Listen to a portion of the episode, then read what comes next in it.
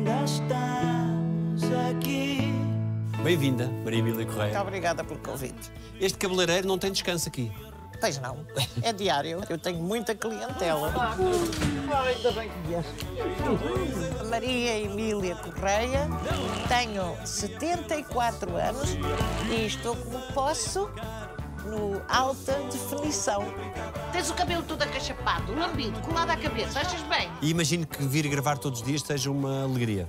Sim, são sempre cenas muito divertidas. Há aqui uma multiplicidade de emoções, porque eu tenho uma empregada que é uma pessoa que é preguiçosa, mas que eu adoro, que é um personagem lindíssimo, que é desenvolvido pela Dânia Neto. Muito bem, muito bem.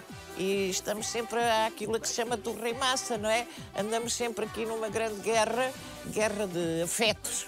Porque eu a adoro, ela me adora, mas estamos sempre em guerra, uma com a outra. Olha, tu ainda levas que secador na mona. Quem precisa de secador são vocês os dois e é no frio, que é para ver se se acalma. Meu Deus, está quieta! A paixão e o gozo que tem a fazer isto ainda são os mesmos que tinha no início? Sim, é claro que o tempo não se refaz. E há coisas que nos marcam, que selam, digamos, o nosso percurso. Já fiz muito teatro, fiz cinema, fiz muita televisão. Agora, o que acontece é que no decorrer de tudo isso é preciso manter a energia. A energia é fulcral e eu tenho a sorte de ter alguma saúde. E, portanto, eu ponho tudo o que sei, tudo o que está por aqui dentro e que umas vezes é mais pesado, outras vezes menos, mas toda a minha sabedoria de atriz, tudo aquilo que aprendi, que fiz, que repeti, tento pôr a cada trabalho que faço.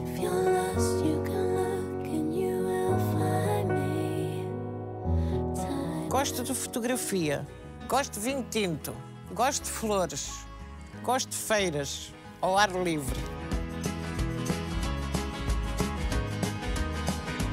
Com 12 anos, a paixão era por escrever para os jornais? Sim, a paixão era por escrever. Talvez fosse mais fácil, porque era mais solitário. E eu fui sempre uma criança solitária. Eu tinha um irmão com 14 anos de diferença de idade e acabei por ser mais filha dele do que irmã. E o que acontece é que vendíamos jornais e livros. E, portanto, eu estava muito ligada às letras e gostava muito de escrever. Era muito boa aluna. E escrevia pequenos poemas, pequenos textinhos e enviei. O primeiro de todos foi para a Defesa de Espinho, que era um jornal local, e publicaram. A nossa jovem colaboradora Maria Emília Correia. Eu fiquei toda orgulhosa e disse: Bom, isto pegou aqui na terra, vou mandar para o comércio do Porto. E enviei mais outros textos. E depois, mais tarde, veio a ser eh, parcialmente a minha profissão. O facto de ser uma filha tardia marcou de que forma a sua educação? Eu tive uma educação livre, podia fazer o que quisesse. Não fui reprimida nunca. Eu acho que tive a noção de que todos me amavam. E, portanto, eu fui uma pessoa que me pude mexer, digamos assim, que pude manobrar os meus próprios sentimentos e as minhas próprias emoções. Eu vivia numa terra cosmopolita, que era Espinho, a Vila de Espinho. Espinho marcou-me definitivamente, marcou a minha sensibilidade. E, portanto, tive uma infância eh, até aos seis anos, porque aos seis anos o meu pai faleceu. E, hum, e aí as coisas mudaram muito, muito, muito na minha vida.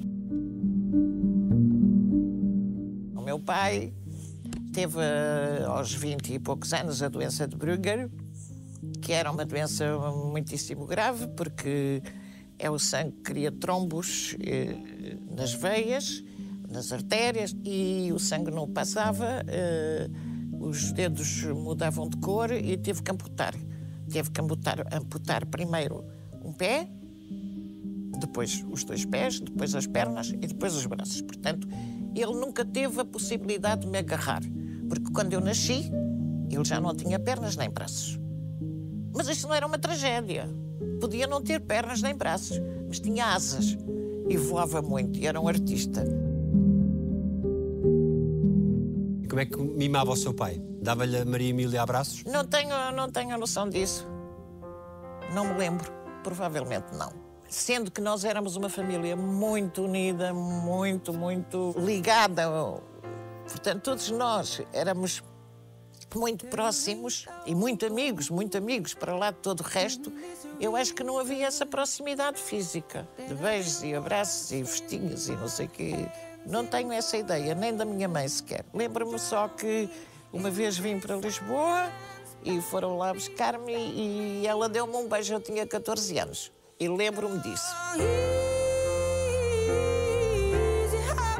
O que é que terá levado o seu pai a inscrevê-la no grupo de teatro e no grupo coral? Porque eu era tímida, porque eu era reservada, porque eu era sozinha, porque ele achava que aquilo era uma coisa que me faria bem, obviamente, que acabaria por desenvolver as minhas outras minhas faculdades, não é? Foi um conforto para si ele ainda a ter visto no palco, em miúda. Não sei se viu.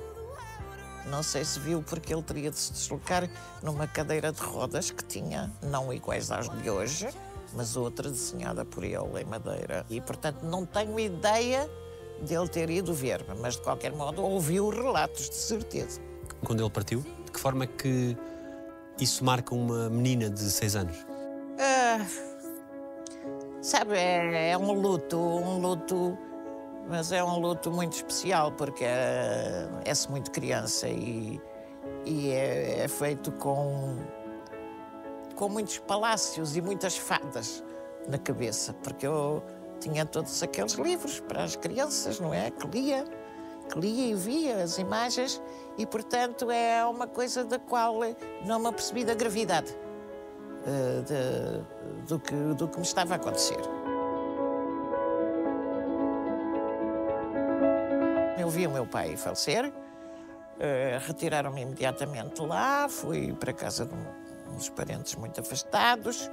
Depois lembro-me de voltar com uma bata preta, um vestido preto com bolinhas brancas, que foi com que andei sempre na escola, onde me chamavam a órfã, porque não tinha pai e era muito violento, isso sim.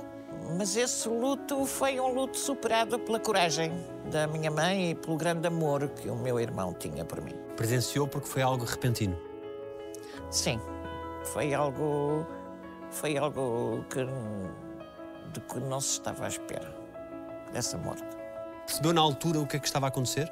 Nesse momento? Percebi porque vi todo aquele aparato, não é? De uma morte. Adeus minha mulher, adeus meus filhos. Ele disse isso? Disse.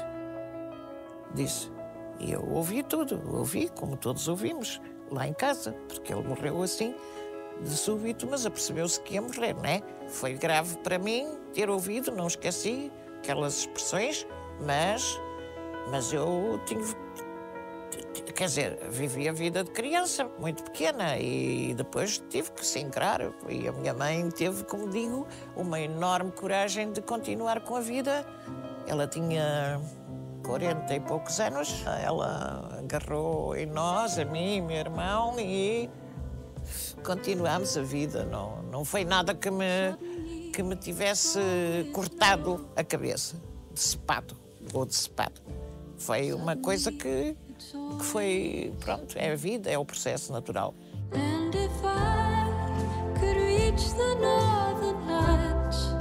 Minha mãe era uma pessoa também admirável e achava que quando as coisas estavam mal, o melhor era não as tornar pior. E então eh, o que acontecia é que, já sem o meu pai, nós tentávamos eh, equilibrar a vida do ponto de vista dos recursos, não é? Continuámos com a mesma tabacaria, livraria, papelaria. Depois houve a possibilidade de ir para o Brasil? Exatamente, porque a minha mãe tinha um irmão de quem era muitíssimo amiga e que estava bem situado no Brasil. Era um grande comerciante de importação e exportação de bacalhau. E ele tinha vindo cá e tinha convidado a minha mãe para ir para o Brasil. Acontece que a minha mãe ficou agradada com a ideia, ficou tão feliz que resolveu vender tudo, vendemos tudo o que tínhamos. Havia um grande, um grandes contentores onde metemos roupas e coisas várias. Vamos para o Brasil, no navio, marcou-se a viagem do navio, etc. Quando fomos fazer os passaportes, o meu irmão não podia seguir porque estava tuberculoso. E aí tudo mudou, porque não era possível fazer a viagem, estava tuberculoso e parece que não era em, em baixo grau, era em alto grau. E nessa altura, estar tuberculoso era um anátema, era um, um ferrete. Todos fugiam de nós. E então tivemos nós que fugir. E em vez de irmos para o Brasil, fomos para a terra da minha mãe, que é a Guarda. E fomos para lá, abrimos outro estabelecimento, etc. Mas a partir daí a vida passou a correr muito mal, muito mal, muito mal.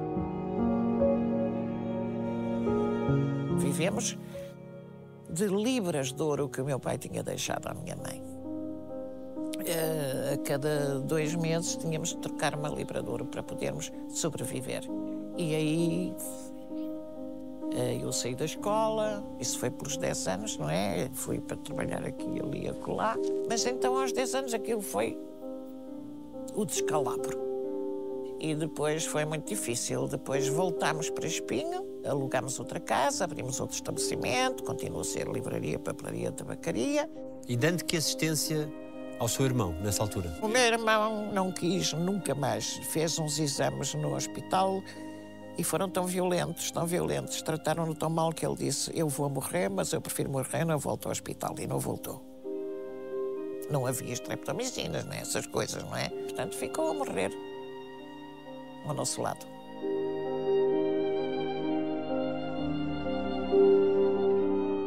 Meu irmão foi a pessoa mais bondosa que eu conheci no mundo.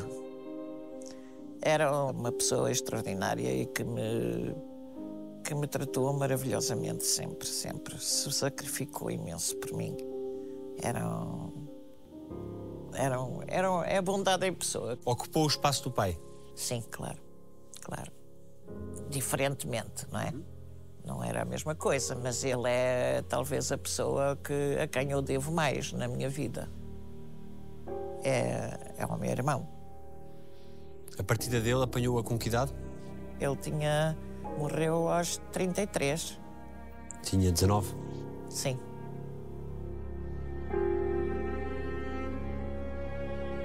Como é que foi o dia em que ele partiu? Ah, eu estava no Porto e a minha mãe telefona-me dizer que ele estava mal.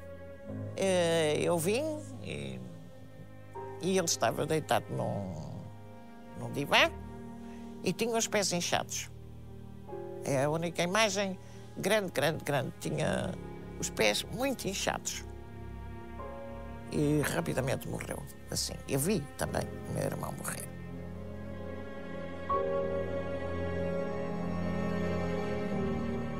Sabe uma coisa? Quem sofre demais já não tem lágrimas. Se calhar isto tudo foi muito dramático. Só que, provavelmente, o sofrimento foi tanto, mas foi diluído nas coisas que iam acontecendo, como nos amávamos demais. Todos estes problemas gravíssimos que eu vivi, se calhar foram atenuados pelo afeto que tínhamos uns pelos outros. E eu sou uma pessoa que tive que andar para a frente também. Tive que ir à luta, tive que trabalhar muito na vida para conseguir obter alguma serenidade. E tenho essa serenidade na vida. E tenho uma harmonia que se calhar é difícil até de compreender. Mas estou bem.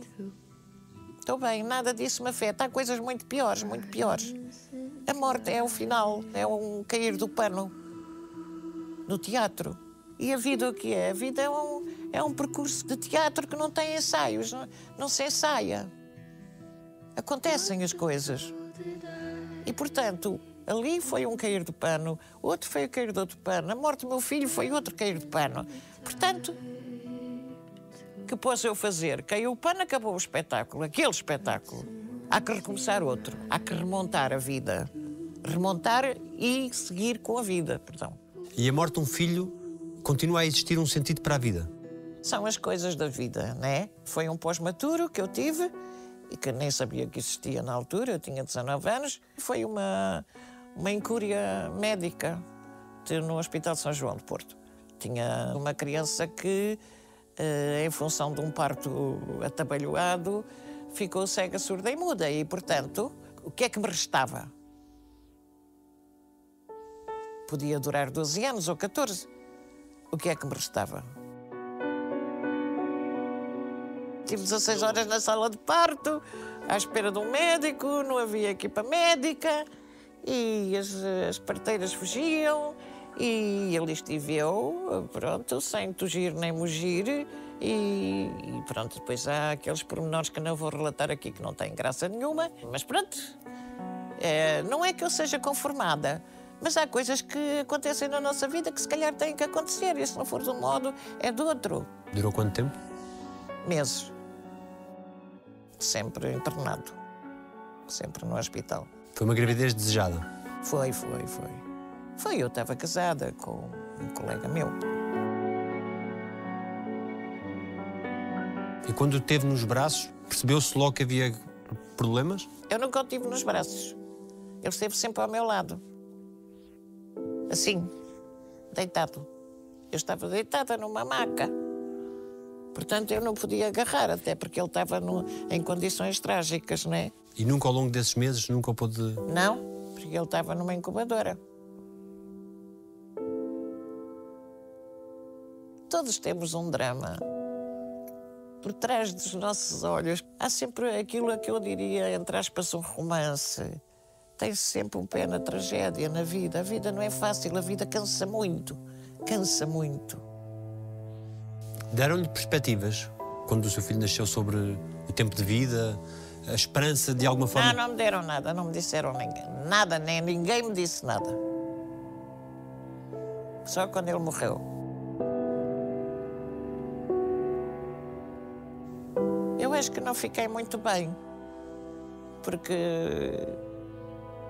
Porque eu não perguntei nada. Também ninguém me disse nada. Deve ser das anestesias e dessas que deve ter sido. Mas, mas é um facto.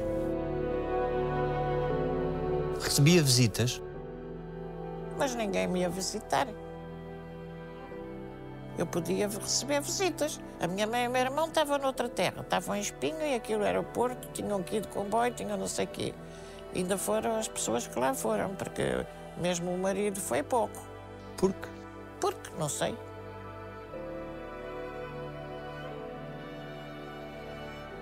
Coisas que sucedem. não há uma sensação de desamor. Ah, se calhar, assim, vista à distância, pode-se classificar assim. Na altura não pensei muito nisso. Eu estava demasiado combalida. E quando o seu bebê ah, perde a vida, estava lá também? Não. Nem vi onde está, nem nunca soube onde estava enterrado.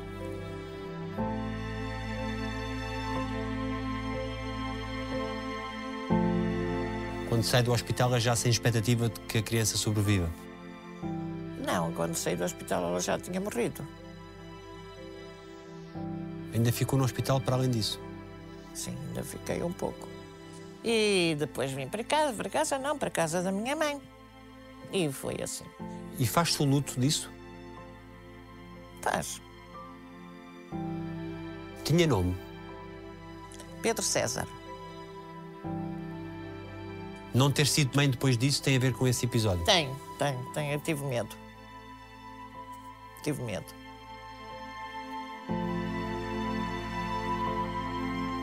E esta história não é conhecida e, e é bastante im- impactante. Como é que uma miúda de 19 anos, que acaba de ser mãe, que tem uma situação já difícil na sua infância, lida com tudo aquilo? Não, precisei. Os nossos limites vão muito para além daquilo que nós pensamos, não é? Os limites humanos, de reações, de formas de catapultar as nossas emoções, as nossas coisas mais, mais, pesadas, não encontro outra palavra. Eu não sofria. Agora o que tenho é a capacidade de ultrapassar em montanhas. Sempre foi uma mulher determinada. Eu não sei se sou determinada, mas eh, se calhar foi necessário. Foi necessário ser determinada. Mas, eh, de um certo ponto de vista, acho que sim. E sempre disse o que pensava. Mais ou menos. Mais ou menos. Não tenho muita vocação para mentira, não, e odeio mesmo. Mas, claro, há situações em que a pessoa não vai desbravar o seu mundo interior, mas pode abordar, fazer psicanálise se tiver muito problema, muitos problemas, que não tenho assim muitos problemas. Se calhar tenho, se calhar tenho, mas não dou conta deles. se estiver bem, escrevo. No outro dia morreu uma gata, que amávamos lá em casa. E eu escrevi um texto sobre a gata. E fiz o luto da gata, um texto muito lindo. O que é que dizia o texto do que se recorda? Dizia que a tínhamos apanhado na rua e ela veio aqui encostadinha entre o forro do casaco e o peito do meu marido e depois punha o, o a gata a falar. E ela agradecia. Por exemplo, eu sofro muito com tudo o que acontece aos animais. Tenho sempre animais. Sobretudo gatos. Eu vivi sempre com gatos. E gatos são a minha paixão. E então, quando acontece alguma coisa menos boa, eu fico mesmo aborrecida com a vida. Tem quantos gatos agora? Agora só tem dois. Eu tinha quatro. Faleceram duas gatinhas há pouco tempo de problemas cancerígenos. Foram operadas e depois não resistiram. São uma grande companhia, os animais. São. Os animais são inocentes. Eu gosto de pessoas inocentes e gosto de animais por causa disso. Não têm defesa. São frágeis, são vulneráveis. E se calhar isso atrai-me. Gosto de gatos. Não gosto de doenças. Gosto do meu marido. Quando foi para o Porto estudar, o que é que projetava do seu futuro? Eu queria ir para Direito e queria tirar o curso, portanto, de Advocacia. E tinha uma bolsa da Gulbenkian, desde os 12, 13 anos, que nos ajudou a viver também, porque era uma boa bolsa. Tinha que ter umas notas enormíssimas para obter a bolsa. Era difícil. E aí tive que me esforçar imenso. De manhã tinha as aulas, à tarde tinha um emprego no Hospital Magalhães Lemos e à noite ia para o teatro. Portanto, trabalhava muito, mas conseguia que a família tivesse algum dinheiro, digamos assim, e pudesse sobreviver sem problemas de maior. Eu tinha necessidade de as fazer, primeiro porque tirar um curso era um objetivo, porque entrei para o primeiro ano já com 13 anos, entre os 10 e os 13 não estive na escola. E aos 13 anos entrei para a escola comercial, que entretanto abriu em Espinho, e depois a única possibilidade de permanecer nos estudos era ir para o Instituto Comercial de Porto. O Instituto Comercial tinha 14 cadeiras. E era uma, escola que orientava o seu processo todo para a contabilidade e administração pública. Tínhamos logo muitas saídas, muita possibilidade de começar a trabalhar em bancos e etc.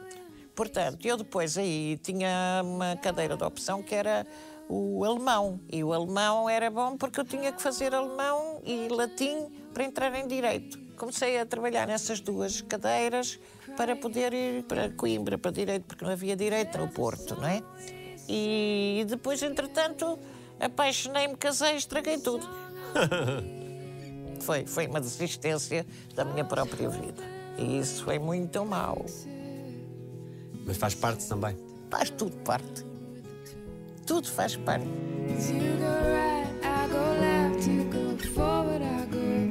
Como é que foi a mudança para Lisboa? A vinda para Lisboa foi assim um, um pequeno acontecimento, porque eu estava na Itália, fui com uma digressão, com uma peça de teatro, aborreci-me com o diretor, fiquei em Itália, eles seguiram viagem e fiquei a ver os monumentos, a ver Itália, Roma. E entretanto cheguei ao Porto e tinha um telegrama, tinha um telegrama do Teatro Monumental. E então era um convite para vir trabalhar para Lisboa do Vasco Morgado. Era uma peça em que estava o João Perrio, o Henrique Viana. E eu disse, "Mas coisa mais estranha. Telefonei e disseram-me, sim, sim, é um contrato que queremos fazer consigo, porque sabemos que está no Teatro Experimental do Porto, onde eu fiz a minha base de aprendizagem teatral verdadeira foi essa, e, portanto, queremos que venha cá. E eu lá vi, lá apareci. Apareci e fiquei com um contrato muito bem pago. E fui trabalhar para o Teatro Vilaré e a direção era do Ribeirinho. Coisas que eu nem sonharia que cairiam no prato da sopa, né? E por aqui fiquei. Isto foi em 1972 e depois, a partir daí, tive um percurso grande com o aparecimento das companhias de teatro independentes, a Comuna, o Teatro Hoje, que é o Teatro da Graça, os cómicos do Ricardo Paes e, portanto, depois singrei por aí. No teu fracasso, ninguém se abate arrependimentos? Ai, sim, se calhar tenho um grave. Sabe qual é? Eu vivi sempre com a minha mãe. Eh, Sempre. Eu, no fundo, vivi 60 anos com a minha mãe. Eu não largava a minha mãe, porque eu assumi o papel de cabeça de casal, de pessoa responsável por ela, porque ela era frágil, era mirífica, era assim, uma pessoa muito engraçada, muito alegre, muito fora do mundo e muito desprotegida. E eu acho que desde os 10 anos tentei protegê-la sempre, sempre. Era uma necessidade que eu tinha, era de proteção dela. Digamos que os papéis se inverteram, eu era a mãe e ela era a filha. Quando a minha mãe adoeceu, já tinha 90 e tal anos, eu estava a fazer uma novela na concorrência. E, e acho que devia ter largado a novela para ficar com ela. Tinha três empregadas, mas não é a mesma coisa. Não é? E se quer que lhe diga, é um, é um, pesadelo que eu tenho. Devia ter estado ao pé dela durante todos aqueles meses. Não estive. Precisava também do dinheiro, obviamente, mas, mas isso é uma. um- Se calhar não me perdoo.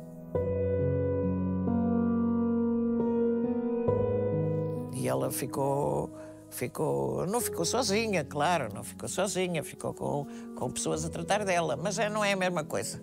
E tenho muita pena de não ter feito isso, sim. É um, não é um arrependimento, mas é uma coisa que eu acho que fiz mal na vida. Fiz mal. Disse-lhe tudo o que queria dizer. Nós falávamos muito normalmente, era uma relação muito saudável. Saudável e alegre. Ela cantava, ela dançava, ela tinha feito também teatro amador, tal como o meu pai, aliás, e fazia a festa sozinha e deitava os foguetes e ia apanhar as canas. Durante a vida toda, portanto, era, era uma pessoa de quem todos gostavam e eu, claro, muito em especial. É feliz. É tudo relativo, mas acho que sim, dentro do que vejo à minha volta, sou. De que é que se fazem os seus momentos felizes? Harmonia, seja em que circunstâncias for. Lida bem com a passagem do tempo. O tempo não se refaz. Quando somos novos, o tempo parece infinitamente longo, depois de velhos foi tudo demasiado breve, e assim eu tenho que ter a consciência de que estou muito próxima do ocaso. O tal pano do teatro está a cair, está a cair lentamente, mas está a cair, tudo se degrada. A velhice é uma angústia, é um naufrágio. Às vezes é lento, outras vezes é mais rápido. Depende do que acontece com o nosso organismo, porque se é uma doença de evolução rápida, o pano cai rápido, o naufrágio é. vai ao fundo todo o navio, não é? Também se envelhece por dentro. Tudo arruga, menos o espírito. Não sei se andei de Numa sociedade que permeia muito a juventude, que espaço é que tem que ser reservado à experiência? É o mesmo espaço, deveria dizê-lo, não é? Mas é normal, é normal que a beleza é um valor, não é? Já não tínhamos essa mesma beleza. Há uma coisa que eu quero dizer: antigamente os velhos eram dignos, eram respeitados, agora somos um peso, somos uma carga. É a sociedade que muda, neste caso, dos velhos é para pior, não é? Por exemplo, eu gosto muito de Lisboa. Lisboa tem luz, Lisboa tem rio, mas Lisboa tem tanto idoso abandonado dentro dos quartos. A solidão é, é catastrófica. A solidão mata, não é? Como se sabe. O que é que a idade traz de bom? A tranquilidade, um instituto especial. Por exemplo, eu devo dizer que aqui nesta novela me tratam com todo o carinho. Eu nunca fui tão acarinhada na minha vida. É mesmo verdade. As pessoas chamam-me Milinha, eu que era o nome que me chamavam em criança, Milinha e tal. Nem sei explicar, eu estou aqui, mas estou muito feliz, muito feliz pela maneira como todos me tratam, todos, de mais pequeno funcionário ou maior. Sabe que eu sou um bocadinho uma carta fora do baralho, não é? Como já se percebeu. Sou desencaixada. E às vezes estar num ambiente amistoso, amável, afável, é um consolo. Sendo eu quem sou e com a idade que tenho. Vou fazer 75. E sente os 75 ou se não soubesse? Ah, sim, sim. Qual que é isso? Ai, eu estou muito jovem, não me sinto nada velha. Isto é. É verdade que estou velha. Já sinto algumas dificuldades e não vale a pena estar a iludir ninguém, porque é o que digo, tudo se degrada. Eu não tinha este físico aos 30 anos, hoje tenho, mas isso é o aspecto exterior que pode importar ou não. Mas mesmo de cabeça eu tenho que trabalhar hoje em dia muito mais do que antigamente. Olha, para saber os textos, por exemplo. Né? Eu vou tentar que esteja aprimorada até ao fim. Está ótima. Ah, obrigada. Nem sei como é que ainda te pago o ordenado. Estrambulhada! que é que aprendeu sobre si sendo atriz? Bom, aprendi que a vida é uma coisa que eu posso burilar, que eu posso manipular. Não só em relação a mim, como em relação aos outros. Porque um ator é um agente manipulador e grande. E grande. Trabalha hoje por gosto ou por necessidade? As duas coisas. Não é que eu esteja à fome. Não, não vou dizer que preciso de trabalhar para comer e nada disso, porque orientei a minha vida de forma a que nada disso se passasse. Mas claro que é, é salutar, para não dizer bem quisto, no fim do mês ter lá alguns cobres mais, não é? Mas, claro, obviamente é um prazer, porque é, é uma segunda natureza representar e é um prazer, tem que ser. Empreendeu sempre na sua vida os melhores esforços no sentido de fazer coisas. Fez muitas coisas. Fiz sempre muitas coisas, sim. Sem plano. Eu não fiz o projeto, quero ser atriz, quero fazer isto, quero fazer aquilo, quero escrever nos jornais. Não, as coisas foram fluidas, correram com normalidade. Pronto, foram acontecendo.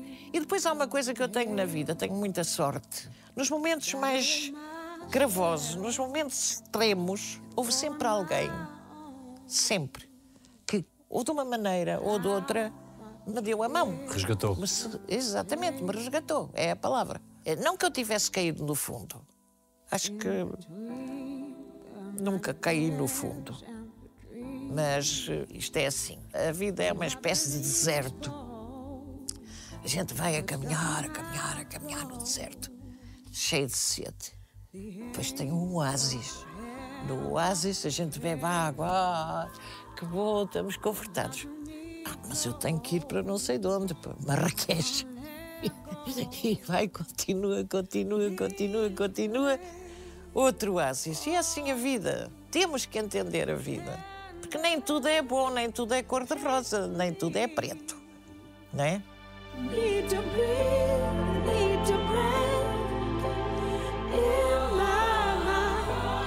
Se pudesse parar o tempo numa altura da sua vida, onde é que pararia? Na infância. Tudo reside na infância. Inclusivamente as nossas ideias posteriores para fazer espetáculos e não sei o quê. Tudo reside na infância. Nós nunca mudamos. Aliás, há quem diga que a gente muda de casa ao longo da vida. Mas a casa onde moramos é sempre a casa onde estivemos pequeninos. Quando crescemos, é sempre a mesma casa. Pelo menos aos nossos olhos é. De que é que tem saudades? Da praia, do mar, do mar de espinho. Frio? É frio, mas é bonito. Quando olha para o futuro, o que é que vê? Ah, negritude, está tudo tão preto.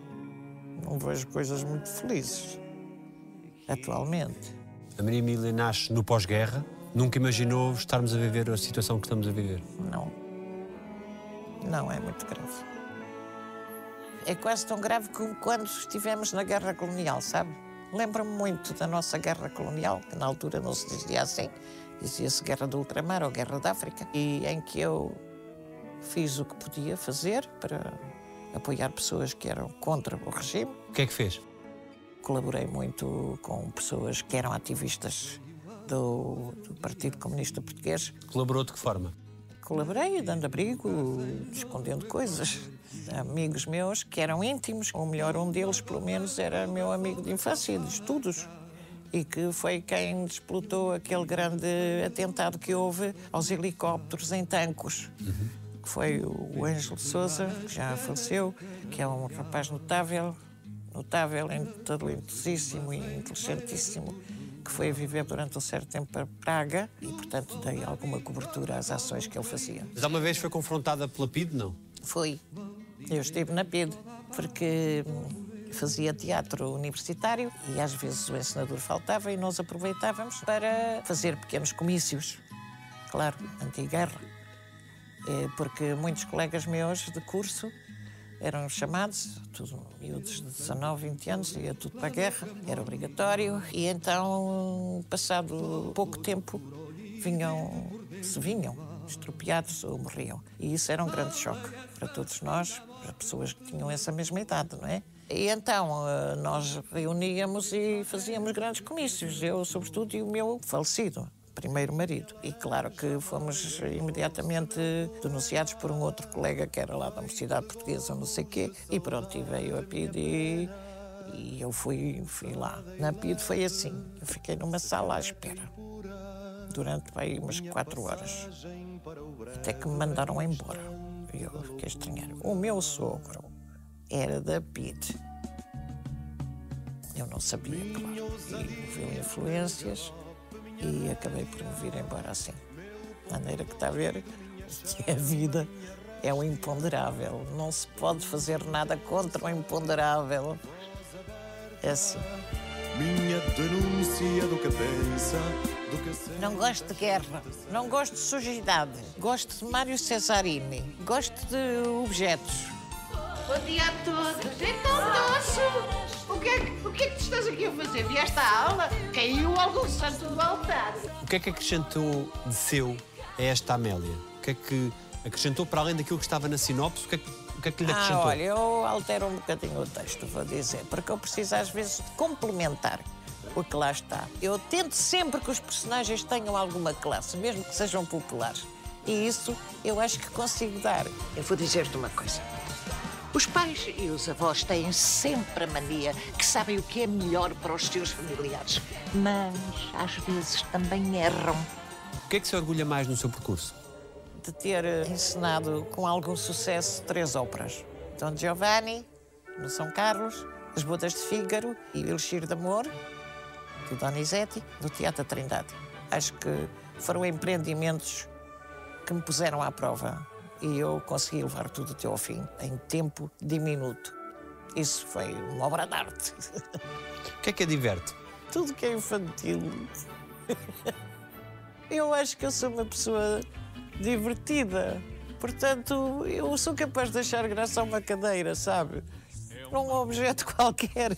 Quando é que foi a última vez que riu à gargalhada sem parar? Oh, filho, foi aqui. Até fiz xixi. Houve aqui uma situação qualquer muito engraçada e eu ri tanto, tanto, tanto que tive a correr mudar as calças. Estava toda cheia, de porque me ri, me ri, me ri, me ri, mas ri-me violentamente. Deixa-me rir. Gosto de conviver. Gosto de água quente. Não gosto de coisas enferrujadas. Não gosto de estar com o pingo no nariz. que nos proteja de uma coisa assim. Só um algo que é da mercê do seu Ainda tem sonhos por cumprir? Eu não tenho sonhos, tenho aspirações. Gostava de ter saúde até ao final dos meus dias, que já não vem longe. Para fazer o quê com essa energia? Para continuar a representar. A minha segunda natureza é bom estar aqui. Representar ou escrever, que eu também gosto muito, muito de escrever. No dia em que partir, daqui a muitos anos, qual gostaria que fossem as frases que dissessem sobre si? Ah, era uma rapariga divertida e boa pessoa. Chega. Crê que o país lhe deu o reconhecimento devido ao longo deste tempo? Ah, não é preciso. Não, não deu. Mas não é preciso. Porquê é que não é Não preciso? sou muito dada à posteridade e essas coisas. Olha, eu para vir aqui tive que ir procurar lá no fundo das gavetas uns papéis com o meu currículo, o que é que eu fiz, o que é que não fiz, que eu não me lembro de nada. Ou. Por exemplo, o que está na internet, aquilo não é coisa nenhuma, nem sei quem é que lá pôs aquela porcaria toda. Porque é sério. Eu não- nunca tratei disso, nunca. Os filmes estão três filmes ou quatro, eu já fiz tanto cinema. Sei lá, esse tipo de coisas não é coisa que me mova, que me preocupe. Nada. Qual foi a coisa mais bonita que já disseram sobre si? Uma vez estava nas Amoreiras e veio uma senhora no supermercado ter comigo e disse: Pois, logo vi. A senhora é uma atriz brasileira, não é? Eu, eu não, eu sou portuguesa. Não, não, eu sei que é brasileira, isto pela forma como eu representava. Eu achei isso uma coisa bonita. O que é que é fazer-lhe mal? É maltratar um animal à minha frente. Isto irrita-me, não é irrita-me. Fico furiosa. É hoje uma mulher de fé. Eu não, eu nunca tive fé nenhuma, em coisa nenhuma. Odeio religiões. Agora tenho que suportar a religião da imagem, que é esta da televisão, mas mais nada. Isso é muito curioso, a religião da imagem. É, então não é. Porquê que é? Então porque é mesmo assim. Eu hoje até vesti isto, vermelho e verde, com a cabeça amarela, venho nacionalista. porque é da imagem, porque senão eu nunca andaria com isto na rua. Porque é para ficar eh, mais shocking com o cor-de-rosa, deve ficar bonito isto. Não tem um lado espiritual em si. Então isto é tudo espírito. Eu estou aqui, eu sou o espírito vivo. E quando morremos, morre-se e acabou? Acabou. Pode ter a certeza que acabou. A não ser, claro, nas nossas memórias, as pessoas que ficam. Isso sim, isso sim. Não acaba para quem fica, acaba para quem vai. O que é que diria se pudesse àquela menina de 6 anos que perdeu o pai? Olha, vais conseguir entrar naquele palácio que eu imaginava e vais ser uma princesa a vida toda. O que é que dizem os seus olhos? Oh, diabo. 25 de Abril sempre. Muito obrigado. Obrigada. E agora vou fazer uma mise. Acho bem. Nós ainda estamos aqui.